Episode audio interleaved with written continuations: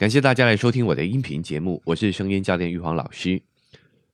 二零一八年，一档以声音为主题的综艺节目《身临其境》开播了，由湖南卫视推出全中国首档原创声音魅力竞演真人秀节目，以台词和配音为切入点，每期邀请四组台词功底深厚或是声音动听的演员和配音演员同台晋升。像这样以配音为主题的综艺节目，别说是中国首档啊，放眼世界也是我从来没有见过的。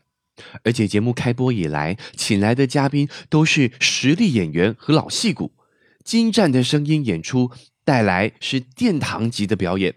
播出后收视一路走高，口碑炸裂零差评。在台湾，声音工作者被称为配音员。在中国，则尊称为声音表演艺术家。对于专业的尊重啊，从称谓中就可以看得出来差别。因此，我也是非常开心、兴奋，看到有一档这样以声音为主题、精心制作的节目，能够受到广大的欢迎，让更多人对声音产生更高的兴趣。节目播出两期以来，亮点可说是不少。第一集，我们看到了周一围老师对于演出的用心及投入，还有赵立新老师大秀四国外语，而且不管配什么角色，开口就是精准的声音演出，圈粉无数。第二集的亮点就一定要说到张铁林老师了。一直以来，张铁林老师都是以低沉浑厚的王者之声为人所知。这期节目给了他孙悟空这样一个反差感极大的角色，想不到张铁林老师诠释起来也竟是毫无违和感，展现出强大的变声功力。和主持人王凯老师合作演出，师徒四人间的对话也是模仿的惟妙惟肖。丰富的表演经验让两位老师变起声来是游刃有余，因为他们早已经掌握了各个角色的声音特质。其实只要掌握这些特质，我们也是可以转玩一下自己的声音。今天我就来分析一下《西游记》中四个著名角色的声音特质是什么。第一个当然是《西游记》的男一号齐天大圣孙悟空。孙悟空的原型是猴子。有听过猴叫的都知道，猴叫声音是很高很尖锐的，所以在演出时一般都会将它定调在一个比较高的音阶，加上是猴腰啊，跟正常人声要去做一个区别啊，所以很多表演者呢都会用到头腔，这个我们一般说话不会用到的地方去做一个发声的共鸣腔。再来是从孙悟空自称齐天大圣就可以看得出他的狂妄。所以在音量上要外放，字音要短促，语调要尾音上扬，来表现挑衅的感觉。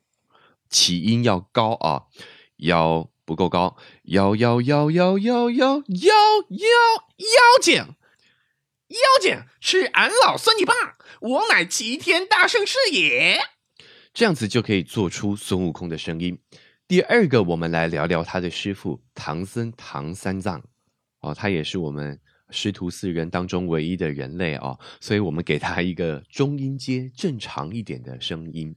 再来，他是得道高僧，法相庄严，所以我们要给他一个内敛啊，然后又充满智慧的声音。充满智慧怎么表现呢？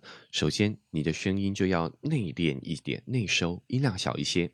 然后再来是你的咬字要清晰，发音要正确。哦，这样的人会让人家显得非常的有气质、有智慧。最重要的一个秘诀呢，是高僧要以德服人，要真诚。所以你在语调上呢，你要走降调。降调的意思就是说，你的起音要高于你的尾音，声音要往下走。譬如说，阿弥陀佛啊，就是往下走嘛。那如果我往上呢，阿弥陀佛。感觉这个慈悲的感觉就不见了啊，挑衅起来，好，所以记得语调要往下走。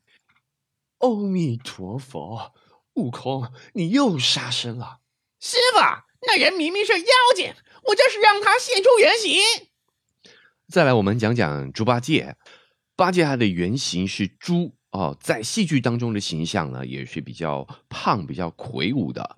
所以魁梧的人呢，通常都会给他一个比较低的共鸣腔哦，可能会低的声音会比较低一点。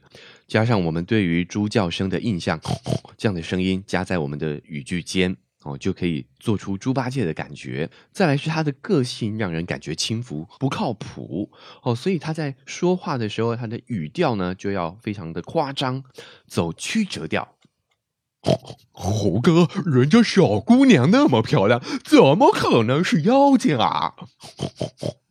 你这只猪脑子，色迷心窍啦，分不清是妖是人啊！最后，沙悟净这个角色，他是在师徒四人当中最低调的，负责后勤支援，在四人当中戏份是最少的，也给人家一种不善言辞的印象。不过，我们还是可以从他的形象中去模拟他的声音。首先，在形象上，他大多是一个中年壮汉的感觉，所以他的声音应该是有点低沉、有点沙哑的。然后，这种任劳任怨的个性，走的也是。诚恳的路线，要给他一个降调的声音。最后还有一个技巧，口型只放不收，这跟唐僧正好相反。你想要展现智慧，就要你想要展现智慧气质，口型就要完全。哦，那如果要展现笨拙的话呢？你口型就是只开，但是不收。师傅，大师兄说的对啊，大师兄、二师兄说的都对啊。这样就可以模拟出沙悟净的声音了。运用转变这些声音的特质，就可以区分开，诠释出《西游记》中师徒四人的声音。以上就是这一期音频的内容，非常感谢您的收听。